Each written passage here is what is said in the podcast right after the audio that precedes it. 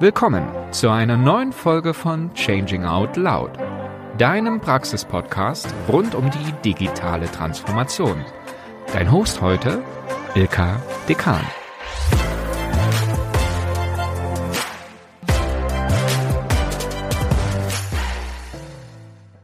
Heute freue ich mich direkt über zwei Gäste. Mit Christoph Schönfelder und Thomas Lipinski spreche ich heute über das Thema werteorientierte Teamzusammenarbeit. Christoph Schönfelder ist Professor für maximales Teampotenzial an der FOM, der Hochschule für Ökonomie und Management. Zudem ist er Co-Founder von Monday Rocks. Hier begleitet er andere Unternehmen ganzheitlich hinsichtlich Lösungen im Kontext sinnorientierter Führung. Privat ist er leidenschaftlicher BVB-Fan, hört gern Hip-Hop und ist ein großer Fan von Joseph Beuys und Anselm Kiefer. Mein zweiter Gast ist Thomas Lipinski. Thomas Lipinski war viele Jahre im Management tätig, zuletzt als Vorstand für die Bereiche Organisations- und Strategieberatung. Danach gründete der studierte Betriebswirt die Alternus Gesellschaft in Hamburg. Der Buchautor und Vortragsredner hat sich auf die Themen Kreativität, Unternehmenskultur, Storytelling und Teamentwicklung spezialisiert. Privat ist Thomas Lipinski leidenschaftlicher Bierbrauer und experimentiert regelmäßig mit Hopfen, Malz und Hefe. Herzlich willkommen, Christoph und Thomas. Schön, dass ihr heute hier bei Changing Out Loud bei unserem Podcast dabei seid. Ich freue mich riesig, dass ihr euch heute Zeit nehmt, mit mir über das Thema digitale Transformation zu sprechen. Wie geht's euch denn? Was war so ein Highlight des Tages von euch? Manchmal sind es ja die kleinen Dinge in diesen Zeiten, die ein Highlight darstellen. Ich bin heute Morgen aufgestanden, bin dann kurz in den Garten gegangen und ja, das hat irgendwie nach Frühling gerochen und äh, das ist natürlich eine gute Energie. Ja, klingt fantastisch. Und bei dir, Christoph? Also bei mir ist es ganz klar die Sonne, äh, die mich heute sozusagen aufgeweckt hat, denn das habe ich in den letzten Wochen vermisst, ja. Und äh, auch das Gespräch, auf das habe ich mich auch sehr gefreut, mit euch in meinen Austausch zu kommen zu den Themen, ja, die uns irgendwie alle drei ja so ein Stück weit bewegen. Genau, es soll um Purpose gehen und um ähm, Teampotenziale. Und vielleicht noch mal kurz zu euch selber. Christoph, du bist ja laut LinkedIn Professor für Sinnforschung und maximales Teampotenzial.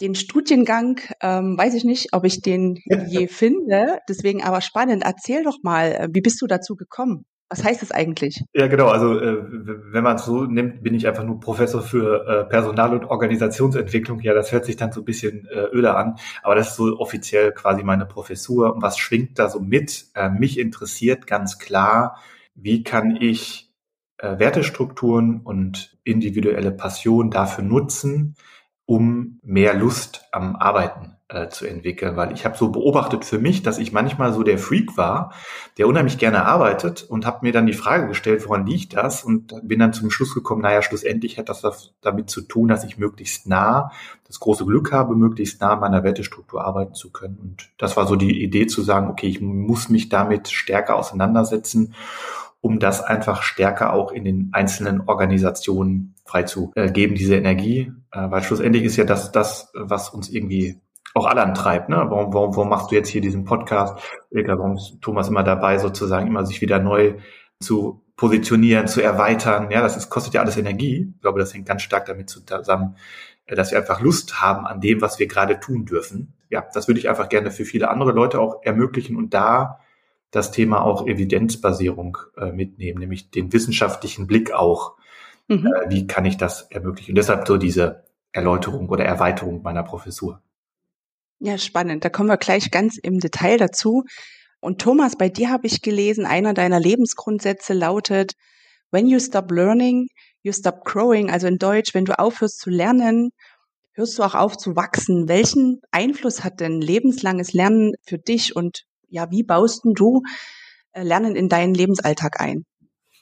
Also zunächst hat mich das in der Tat ein Leben lang bis heute auch begleitet, weil Lernen ist und zu wissen ist für mich eine äh, Art von Reichtum, die mir eine sehr tiefe Befriedigung gibt. Und ich finde, dass es wichtiger als Besitz. Also weil es die Persönlichkeit eben halt prägt. Und äh, ich, ich bin immer total begeistert, wenn ich Dinge, wenn ich Zusammenhänge verstanden habe. Es gibt so viele Lernpfade, die einen begeistern. Und ich habe mal ein Erlebnis gehabt, ein, zwei Erlebnisse als junger Mann. Und äh, ich, ich habe mal einen Dialog äh, gelauscht, da hat die Führungskraft gesagt, ich bin jetzt 40 Jahre, ich brauche keine Fachartikel mehr oder so oder äh, was zu lesen. Ich habe ja schon alles gelernt. Und wow. äh, das hat mich schon sehr nachdenklich gemacht. Und das verstehe ich gar nicht, weil Lernen äh, führt zur Begeisterung und es ist lebendig dadurch und es ist spannend und es gibt so viel zu entdecken und das bringt so viel Spaß und so viel Freude. Und wie bist du eigentlich zu Transformationsthemen gekommen? Also welchen Schwerpunkt gestaltest du, Thomas, auch im Rahmen der digitalen Transformation? Nun, wir sind ja eine Organisationsentwicklung und natürlich stehen die Themen wie äh, Digitalisierung ganz oben auf der Agenda in der Strategie und in der Operationalisierung. Es wird natürlich alles digitalisiert, was digitalisiert werden kann.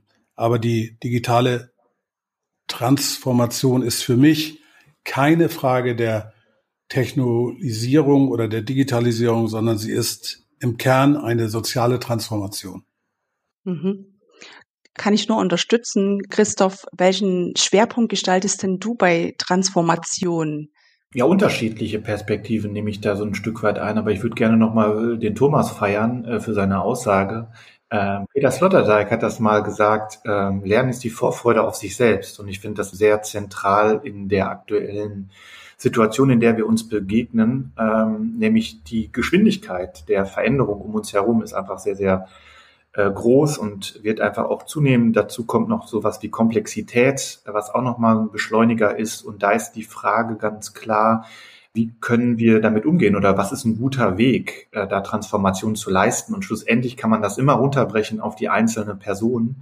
Ähm, also warum sollte ich in die Veränderung treten und warum sollte ich in, in, ins Lernen reingehen? Denn äh, wenn ich diesen persönlichen Bezug nicht herstellen kann, wird die Transformation scheitern. Das ist so meine Erfahrung in vielen Projekten.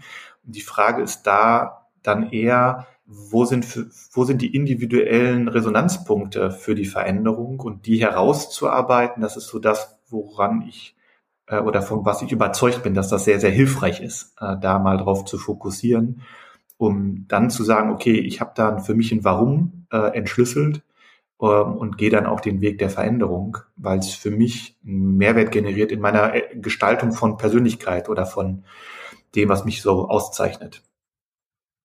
Genau dieses Thema Purpose oder auch Warum, ähm, Daseinszweck, das spielt ja bei euch beiden eine große Rolle. Christoph, was bedeutet für dich Purpose, hm. gerade in Verbindung mit Transformationsthemen? Ja, also ich kann das relativ stark eindampfen auf einen zentralen Satz heutzutage. Also wer Leistung will, muss Sinn bieten. So und, mhm. und das zweite ist vielleicht in Erweiterung, evidenzbasierte Entscheidungen sind immer nachhaltiger als reines Bauchgefühl. Ja, und aus diesen beiden Überzeugungen heraus denke ich, Veränderung und ich glaube, beide Bereiche muss ich berücksichtigen, um diese digitale Transformation oder die Veränderung von Organisationen zu befriedigen. Also ich brauche auf der einen Seite so dass die Klarheit der Sicht ähm, über Daten und über eine Evidenzbasierung und auf der anderen Seite brauche ich aber auch Wertestrukturen und Passion, also sozusagen individuelle Resonanzbereiche äh, von Personen. Und wenn mir das gelingt, beides zusammenzubringen und dann den Organisationsteilhabern sozusagen auch äh, zur Verfügung zu stellen. Ich glaube, dann können wir einfach viel Energie in Organisationen freisetzen, die dann auch wirklich äh, Veränderung langfristig sichert. Also ich fand es ja total spannend. Ich habe bei dir mal so eine Übersicht ähm, gesehen, als ich angefangen hatte, mich mit Purpose zu beschäftigen.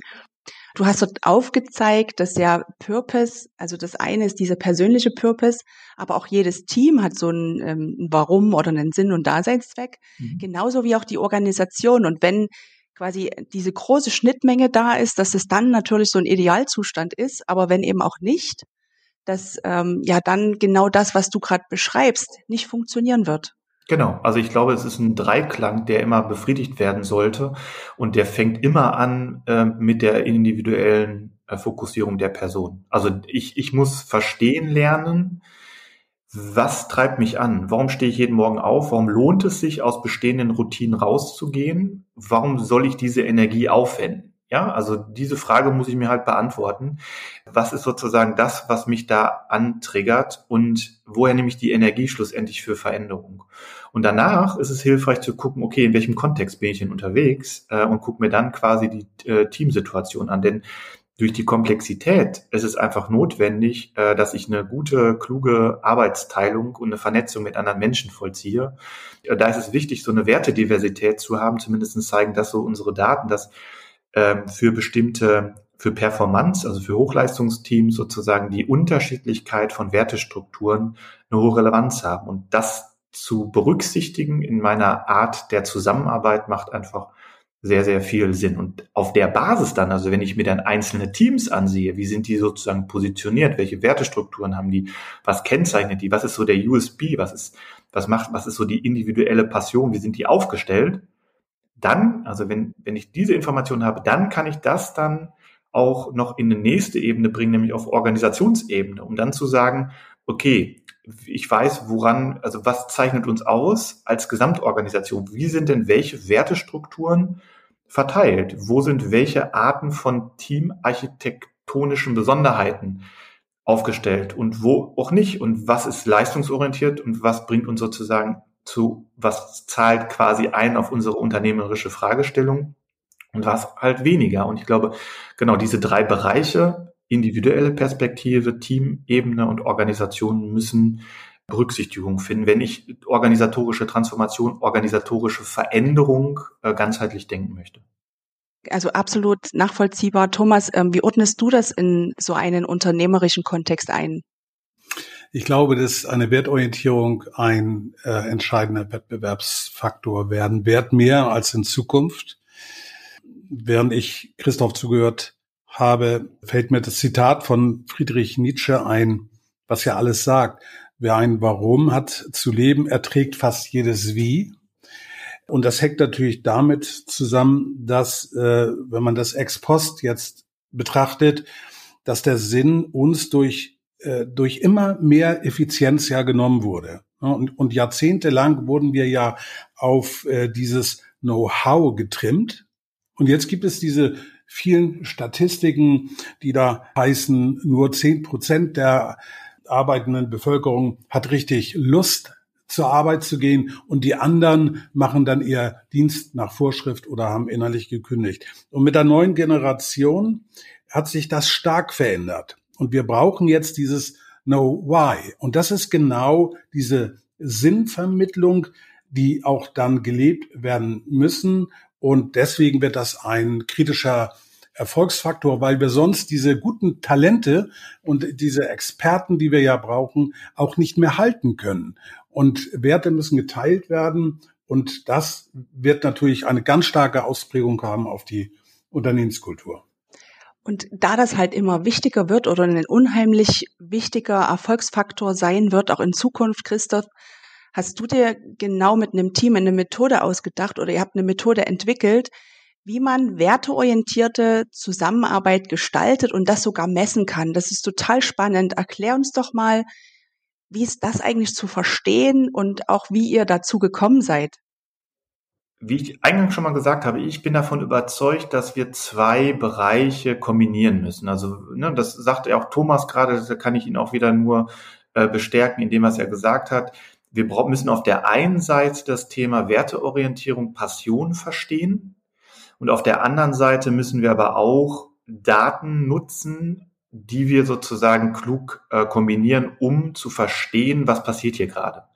Und genau das versuchen wir bei Monday Rocks. Wir erfassen quasi im ersten Schritt Wertestrukturen und Passionen von Personen und können dann auf diesen Werten sozusagen verstehen, äh, indem wir sozusagen eine zweite Befragung durchführen äh, bezüglich der Potenzialfelder, wie sozusagen das Team, also wie ist die Teamarchitektur auf Wertebasis äh, aufgestellt und können da relativ Klarheit hineinbringen, wo sind denn zentrale Stellhebel, für äh, Performance.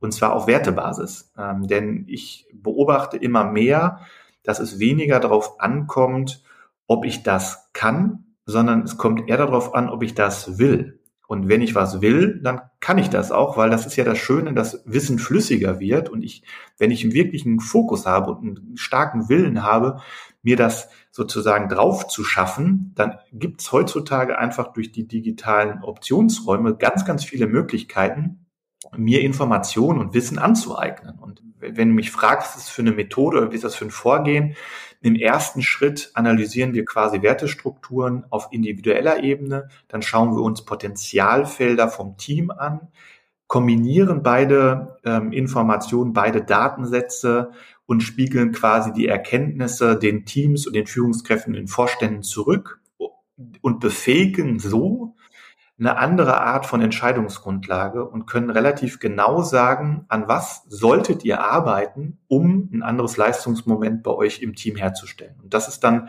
quasi so die Voraussetzung, dass die Teams, mit denen wir arbeiten, auch das möchten und wollen, nämlich sich in Veränderung und in sozusagen in so einer in so ein neues Leistungsmoment hineinzuentwickeln. Und zwar dahingehend, dass ich einfach immer mehr an meine Wertestruktur komme. Ja, weil die Frage ist ja, wie, wie noch mehr Energie, noch mehr.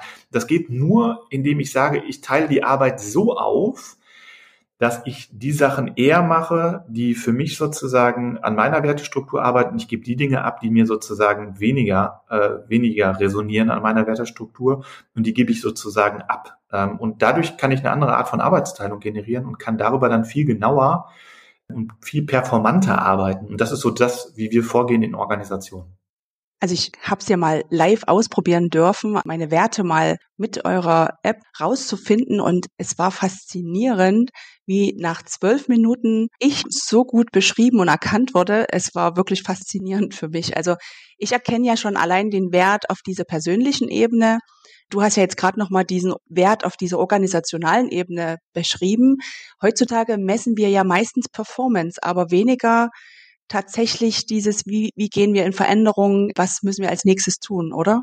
Ja, also ich glaube auch, dass das ein ganz zentraler Punkt ist, dass wir sehr, sehr stark reinkommen aus dem Thema Vermessung nur im Hinblick auf, äh, wir müssen jetzt noch die letzten fünf Prozent rausbringen und zwar relativ steif. Also wir verändern quasi nicht die Art von Arbeitsteilung und die Art, wie wir uns sozusagen in den Teams begegnen. Ich glaube, da ist häufig das Thema Druck dabei. Und ich glaube, Druck ist kein, keine Lösung, sondern es geht eher um Sog. Und Sog generiert sich immer erst dann, wenn ich quasi verstehe, äh, welchen Mehrwert ich in meiner Wertestruktur leisten kann äh, für die Arbeitsverrichtung. Dass wir im unternehmerischen Kontext nicht im Paradies sind, ist völlig klar. Wir kriegen ja so eine Gegenleistung, in der Regel Geld für Leistung. Äh, und die Frage ist aber, kann ich die Leistung, die ich erbringe, vielleicht stärker an meiner Wertestruktur ausrichten? Und welche Wahrscheinlichkeiten gibt es, die mich dahingehend auch unterstützen, genau das zu leisten? Und dadurch, dass wir natürlich viele Teams erfassen, können wir sehr, sehr genau verstehen lernen, wenn ich das vergleiche mit anderen Teams, mit anderen Fragestellungen, mit ähnlichen Wertestrukturen, wie haben die sich positioniert, an welche Fragestellung, wie, wer hat welche Aufgaben wann übernommen, kann ich darüber einfach viel genauer sagen, wie Arbeitsteilung auf Wertebasis stattfinden sollte, um ganz klar auch die Performance zu steigern, aber immer im Hinblick auf rück näher an deine Wertestruktur und übernimm sozusagen dir die Aufgaben, die äh, da für dich einfach nah an deiner äh, Passion und an deiner Wertestruktur äh, sind, weil das in der Regel, das ist das, was wir beobachten, dann auch eine automatisch eine höhere Performance im Gesamtteam entwickelt. Und schlussendlich kommt es immer auf Erfolg an. Also Teams sind dann besonders sexy und Organisationen sind immer dann besonders sexy, wenn sie erfolgreich unternehmerisch handeln. Ja, also wer irgendwie im Team ist, wo sie sich alle irgendwie wohlfühlen, ist zwar nett, aber wenn die keinen Erfolg teilen, dann ist das quasi auch kein Glücksbringer. Und ich glaube, da nochmal die Erfolgswahrscheinlichkeiten zu steigern und das zu kombinieren mit Wertedaten, macht einfach hochgradig Sinn. Also es ist total spannend, selbst wenn man ja auch mal Kinder nimmt. Kinder funktionieren auch nur über Sog. Also wenn die irgendwas total spannend finden, dann sind die auch voll bei der Sache und geben alles und sind dabei. Bei Druck funktioniert's so mittelmäßig oder vielleicht auch gar nicht. Jetzt hast du das ja beschrieben, wie ihr das aufgebaut habt. Und Thomas, wir haben dich ja eingeladen, so als unseren Praxispartner. Es ist ja ein Praxis-Podcast. Kannst du uns an einem konkreten Beispiel beschreiben, wie ich mir das vorstellen kann in der Praxis? Ja, sehr gerne. Also Voraussetzung für Authentizität ist das Wissen der eigenen Werte. Also wir müssen uns die Werte bewusst machen hin und wieder, weil wir ja sonst nicht wertorientiert entscheiden können. Und unsere Werte bestimmen immer unser Selbstbild und das positive Selbstbild ist Voraussetzung für unseren Erfolg, weil Christoph hat von Erfolg gesprochen. Und Erfolg ist immer eine Folge von etwas. Und vor der Handlung war der Gedanke die Vorstellungskraft. Und ein negatives Selbstbild verhindert Erfolg. Also wenn wir keine Werte haben, dann sind wir wertlos. So. Dann wurde gesagt, die Haltung ist wichtig, die Bereitschaft. Du hast entweder ein statisches Mindset oder ein wachstumsorientiertes Mindset. Du musst den Anfängergeist behalten. Das gilt gerade auch für das generationsübergreifende Arbeiten. Das ist an dieser Stelle ganz wichtig. Wir haben Formate, um die Zusammenarbeit zu verbessern. Es geht immer darum, mehr Neugier, mehr Einfallsreichtum und Agilität im Unternehmen zu etablieren. Und das geht gut durch kreative Formate. Und eins davon, das nennt sich die unternehmensübergreifende Zukunftswerkstatt, wo Talente und Experten innovative Ideen entwickeln. Und das machen wir schon viele Jahre. Und dann kam Corona. Und äh, ich darf sagen, aus meiner Erfahrung, dass Projekte wenn sie dann scheitern oder sich stark verzögern, dann liegt das immer nur an der Haltung und es liegt am Nasenfaktor. Es liegt an der Kommunikation. Und wenn wir erfolgreich sein wollen in einem Team, dann ist der Schlüssel zu diesem Erfolg immer die aufrichtige Verbundenheit mit dem Ziel und mit der Bereitschaft, mit den Menschen zu interagieren. Und in der virtuellen Organisation ist das deutlich erschwert worden. Und wir müssen sehen, wie wir die Anonymität in der virtuellen Organisation vermeiden. Und das geht nur, indem ich mich aufrichtig für die Menschen interessiere. Und das spüren die dann auch. Und da war es ein, ein toller Zeitpunkt, als ich Christoph kennengelernt habe. Und so haben wir eine Vereinbarung getroffen und sind eine aus meiner Sicht sehr konstruktive Kooperation gegangen. Und wir setzen in der Tat diese Software ein. In, äh, Im vergangenen Jahr sind wir damit angefangen. Wir haben über 20 Teams damit begleitet, äh, nur in einem Jahr. Und wie gesagt, alles virtuell organisiert. Wir haben diese Menschen nie persönlich gesehen und die Teams unter sich auch nicht. Also immer nur virtuell begleitet. Und da muss man sagen, hat dieses System uns einen großen Gefallen getan und es sorgt für Transparenz, weil eben die Menschen bestätigt worden sind. Ich meine, die kennen ja ihre Leidenschaft, die kennen vielleicht auch ihre Werte, ähm, aber sie werden dazu positiv gezwungen, das eben halt zu tun und dann wird es bestätigt oder aber, ah ja, das ist mir gar nicht klar gewesen. Das ist das eine, ein wichtiger Prozess. Das andere aber, und das hat uns geholfen, dass die Teams sich in der virtuellen Organisation schneller kennenlernen. Die haben dann gesehen, wie die Werte der Teamkolleginnen und Kollegen sind und welche Leidenschaften die haben. Und äh, das führt ja auch zu Vertrauen. Wenn ich Vertrauen erreichen will bei meinen Mitmenschen, dann muss ich ja etwas von mir preisgeben. Sonst ist das ja unmöglich. So, und insofern hat man dann gesehen, aha, das ist die Teamzusammensetzung, das sind die Kollegen und die haben die und die Leidenschaften und die haben die und die Werte. Und das hat uns wirklich super geholfen und die äh, Nutzer unserer Teams hatten viel Freude dran und äh, tragen das auch in die Organisation, wenn sie wieder zurückgehen in ihre Unternehmen. Und brauchst dann bestimmte Rahmenbedingungen? Also du sprichst ja davon, dass auch man gegenseitig kennenlernt, welche Werte den anderen antreiben. Also brauchst bestimmte Dinge, Voraussetzungen, Rahmenbedingungen, damit dieses Vorgehen dann in der Praxis funktioniert? Erstmal werde ich informiert, wie meine Werte sind oder das, das weiß ich irgendwie, das wird bestätigt. Aber ich lerne die Werte der Kolleginnen und Kollegen kennen und das gibt mir eine Orientierung, weil die Teams müssen sich zusammenraufen und das ist ein äh, Beginn. Das Problem, was ich dabei sehe, ist, dass die Werte auch gelebt werden müssen, also walk the talk. Und ich komme wieder zurück auf den Mindset. Wir haben ja da ein humanistisches Menschenbild.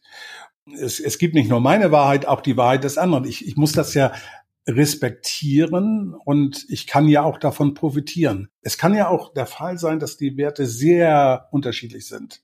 Aber dann kommt ja eines dazu, dass man dann durch diese Wertebestimmung kann ich ja meine Aufgaben besser einteilen, möglicherweise. Und ich kann dadurch Rollen ableiten, wo man gemeinsam sagt, du bist ja hier der Querdenker, der durch die Decke denken will, dann könntest du ja die und die Aufgabe übernehmen. Das macht schon Sinn. Und insofern war es mehr als Orientierung, aber die Voraussetzung ist, und das kennt ihr ja auch, wenn du mit Menschen umgeben bist, die zunächst einmal alles kritisch betrachten und nicht chancenorientiert betrachten, dann ist das immer schwierig im Team. Kritisch zu sein, das ist okay, aber konstruktiv kritisch zu sein und diese Aufgeschlossenheit musst du mitbringen. Die meisten Menschen waren total begeistert in unseren Teams von der Nutzung dieses Tools. Es geht auch noch weiter. Man kann da ja auch noch die, das Teampotenzial aufdecken, wobei ich später noch mal einen Unterschied machen möchte zwischen Projektteams und Teams, die in der Linienorganisation sind. Das ist ein ganz wichtiger Punkt. Also ihr habt quasi, indem ihr transparent gesehen habt, was sind die Werte des anderen in eurer Zukunftswerkstatt dann ganz bewusst das auch eingesetzt und genutzt, quasi so wirklich eine stärkenorientierte Zusammenarbeit. Also wo ist wer stark, wo hat wer Werte und konnten dann besser zusammenarbeiten. Im ersten Schritt natürlich Transparenz im Team, dass dadurch die Leute sich schneller kennengelernt haben. Wie gesagt, in der virtuellen Organisation ist das wirklich ein ein Gewinn und beschleunigt den Kennenlernprozess, der Voraussetzung ist für Vertrauen, was im Team ja entstehen muss, damit sie ein gutes Ergebnis erarbeiten. Und wir können das auch runterbrechen. Ich sage, dass wenn die Stimmung im Team stimmt, dann stimmen nachher die Ergebnisse. Und dieses Tool hat auch einen Beitrag dazu geleistet, die Stimmung positiv herzustellen und zu erzeugen. Und das ist ein ganz, ganz wichtiges Element. Es ist nicht das einzige Element, aber es ist ein wichtiges Element geworden. Klingt unheimlich spannend. Christoph, du hast ja mittlerweile mit unheimlich vielen Unternehmen ja schon Teams dabei unterstützt, werteorientiert zusammenzuarbeiten. Was sind so die Top zwei Feedbacks, vielleicht doch mal zusammengefasst, die du ja auch erhalten hast?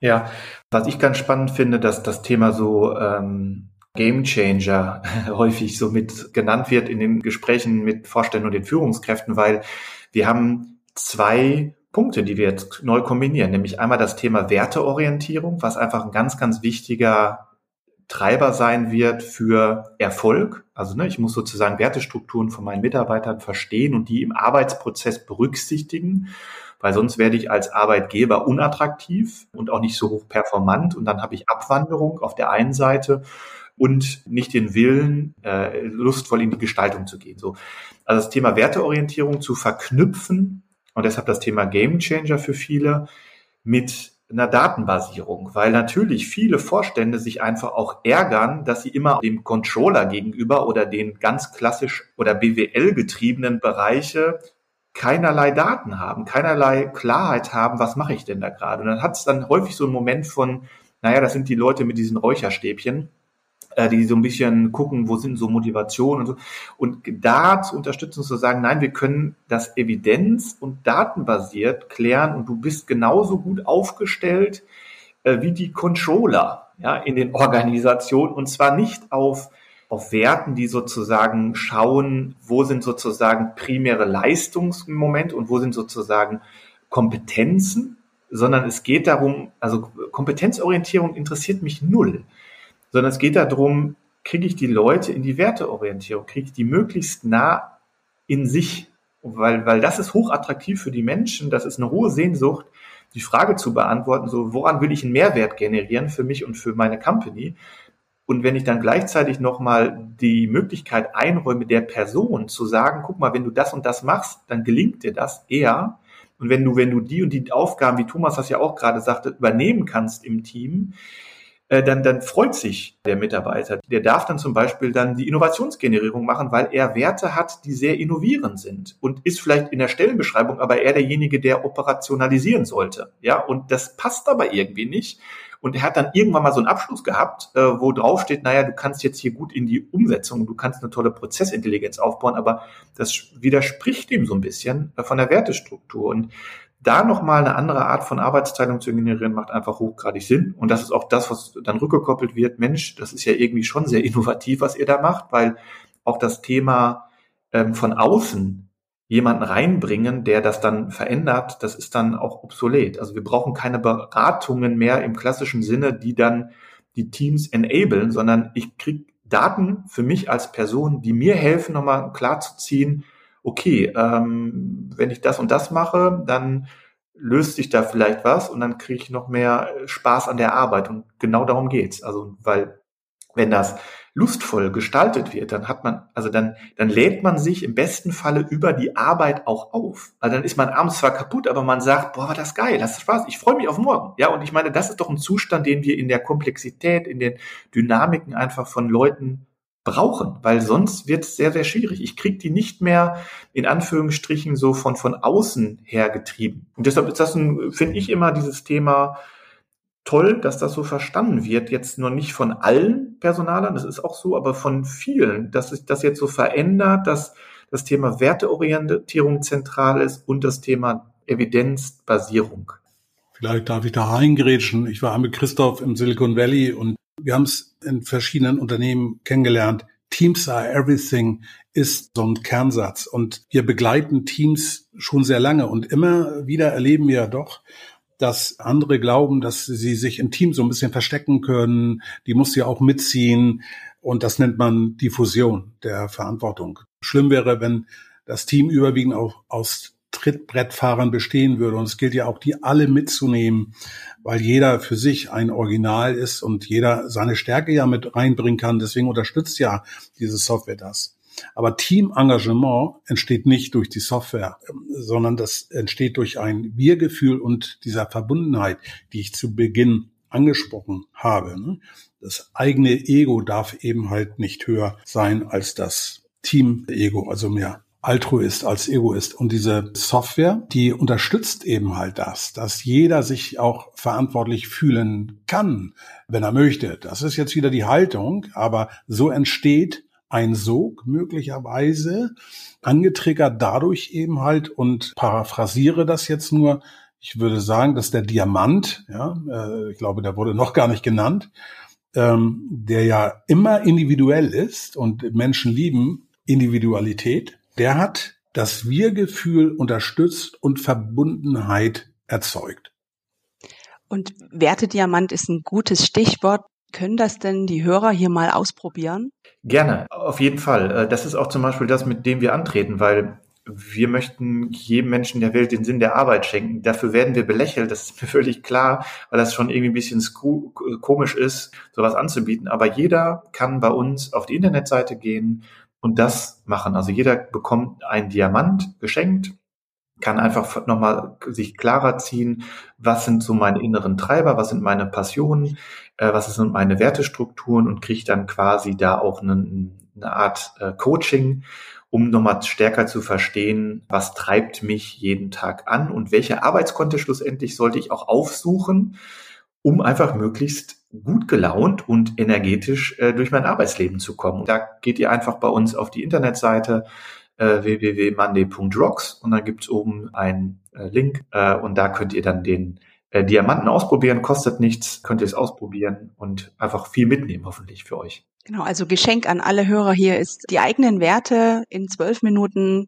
auch für sich nochmal zu entdecken, was denn eigentlich der Sinn der Arbeit sein sollte oder des Lebens am Ende ja auch. Ähm, wenn ihr beide nochmal so ganz kurz zusammenfasst aus eurer Praxiserfahrung heraus für eine gelingende Teamarbeit, was sind die drei Top-Voraussetzungen?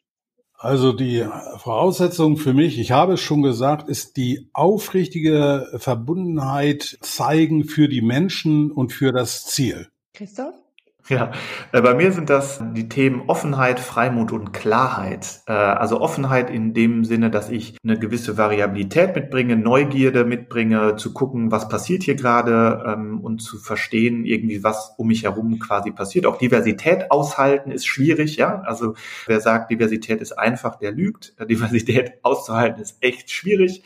Aber das ist nicht schlimm, sondern das ist gut und das hilft uns gerade auch im Bereich der Innovationsfindung. Also deshalb das Thema Offenheit, das Thema Freimut, also Lust an Lernen, Lust an Entwicklung, Lust an Gestaltung und das Thema Klarheit zu verstehen, wo sind die Stellhebel, die ich sozusagen umlegen muss für höhere Performance. Das sind so für mich die drei zentralen Punkte. Also in den Teams, die ihr gerade beschrieben habt, würde ich sehr, sehr gern arbeiten und würde mich jeden Montag freuen, wenn ich mit euch gemeinsam die Welt verändern könnte, wahrscheinlich. Wir kommen jetzt äh, zu einem Blog. Wir wollen euch nämlich nochmal ein bisschen näher kennenlernen. Schnelle Fragen, schnelle Antworten. Ich stelle euch eine Frage und ich freue mich drauf, wenn ihr eine ganz kurze, schnelle Antwort dazu gebt. Und wir machen das einfach im Wechsel. Ich starte mal mit Thomas. Thomas, was ist für dich der größte Irrtum zum Thema digitale Transformation?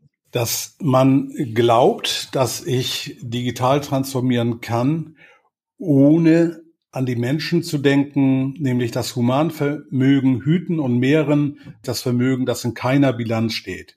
Der, der Wettbewerbsfaktor als Mensch ist meine Persönlichkeit und als Unternehmen die Unternehmenskultur. Danke dir. Christoph, was würdest du denn einem Menschen antworten, wenn er dir mitteilt, das haben wir aber schon immer so gemacht?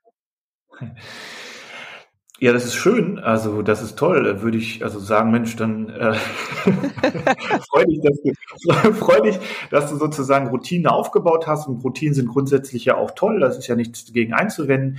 Aber gibt es vielleicht in deinem Leben äh, oder in deinem Arbeitskontext so Dinge, die dir aufgefallen sind, die man vielleicht noch verbessern kann oder die dich nerven oder die dich stören? Wenn das der Fall ist, äh, macht es ja Sinn, bestehende Routinen auch zu erweitern. Sehr gut. Thomas, als nächstes, welche berühmte Persönlichkeit würdest denn du gern mal treffen und warum? Ich habe befürchtet, äh, dass so eine Frage kommt. Ähm, äh, also ich möchte sie nicht klassisch beantworten. Sehr gern, dann unklassisch. Ich glaube daran, dass alle Menschen als Original geboren sind und äh, aber allzu viele sterben als Kopie. Und das ist wie in der Kunst. Nur Originale sind wertvoll. Und ich freue mich immer, wenn ich sozusagen in den Flow komme mit Menschen, die Originalität behalten haben. Die bereichern mich ja auch. Und äh, das ist für mich eine ganz große Freude. Dazu zählt Christoph auch allemal. Ich habe dir das noch nie gesagt, Christoph. ähm, und ähm, ich, ich habe auch in den ersten Gesprächen äh, gemerkt, Ilka, wie wichtig das ist, wenn man so in die Interaktion reingeht, mit, mit Respekt, ohne dass wir uns gleich bewerten. Äh, wir hatten ja, glaube ich, im Vorfeld mal darüber gesprochen. Es fällt uns ja schwer, einen Menschen äh, anzuschauen, ohne ihn zu bewerten. Und das ist ja auch wiederum die Frage der Haltung. Das fasziniert mich und mit diesen Menschen möchte ich gerne in Kontakt treten. Mit Originalen. Wunderbar. Danke dir. Christoph, du bist ja auch im digitalen Umfeld sehr viel unterwegs. Welche digitalen Angebote kannst du empfehlen oder welche Lektüre? Was hast du vielleicht gerade als letztes Spannendes gelesen? Was ich empfehlen kann, ist ganz klar, guckt euch Videos von Peter Kruse an. Professor Kruse, der einfach, finde ich, da viele tolle, inspirierende äh, Gedanken teilt. Und das wäre sowas, was, glaube ich, so einen einfachen Einstieg in das ganze Thema Organisationstransformation eröffnet. Vielen Dank für den Tipp. Jeder noch eine Frage. Thomas, wenn du mal so richtig vom Arbeitsalltag abschalten willst, woraus ziehst du Kraft? Also äh, aktuell, ich äh, tanke in meiner Gartensauna auf. Da komme ich so runter und im Moment bin ich sehr intensiv damit beschäftigt mit dem, äh, ich habe eine Hausbrauerei. Wow. Und äh, habe jetzt gerade am letzten Sonntag äh, ein Simco IPA gebraut mit einer Stammwürze von 18 Prozent. Und heute Morgen habe ich geschaut auf mein Display. Ist natürlich auch ein bisschen digitalisiert, die Anlage. Ich bin jetzt beim Restextrakt von acht Prozent und will noch auf fünf kommen. Und dann sieht das gut aus, dass mir alles gelungen ist. Das würden wir doch gerne mal testen. Das klingt sehr cool. Also wer hat schon eine eigene Brauerei zu Hause? Äh, sehr interessant. Letzte Frage an dich, Christoph. Was war dein größter Aha-Moment? Was hast du vielleicht als letztes gelernt, was du unbedingt auch unseren Hörern und Hörerinnen mitgeben möchtest?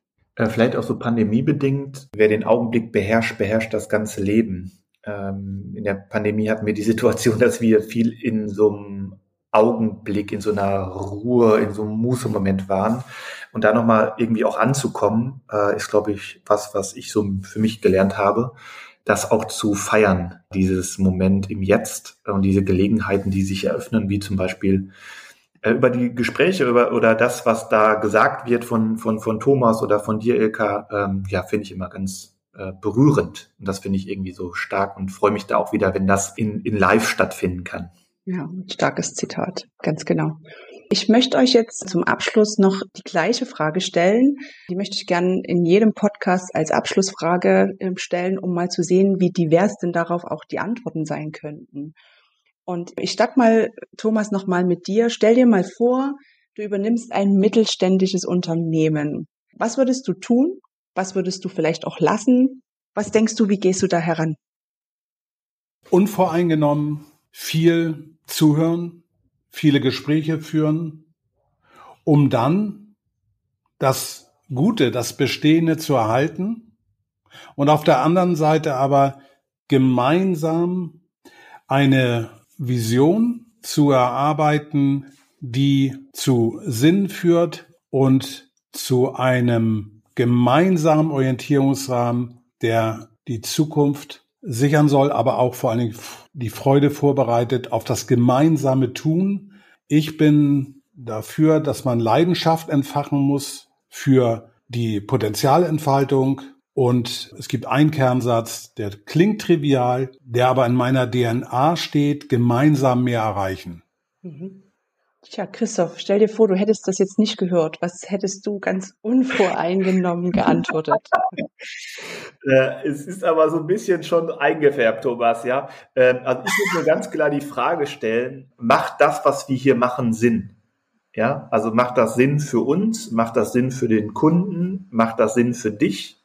Und was ist sozusagen dann da dein Beitrag? Also welchen Beitrag willst du da übernehmen? Welche Verantwortung willst du da übernehmen?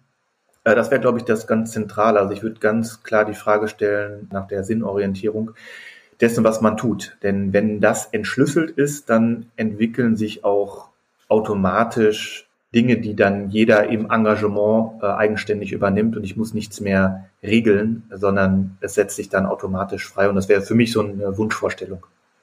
Ich danke euch sehr. Ich danke euch für die spannenden Einblicke, für die Idee, die ihr hier unseren Hörern und Hörerinnen mitgebt, die Sinnfrage zu stellen, diese individuell erst einmal ja zu beantworten, aber genauso auch wie eine Art Spielbrett zu schaffen, um zu sehen, wer hat denn eigentlich welche Werte, was kann wer gut, ein Querdenker, der dann vielleicht auch mal stärker in die Innovationsthemen reingeht und so am Ende mit einer richtig guten Teamarbeit zum Erfolg des Unternehmens beiträgt.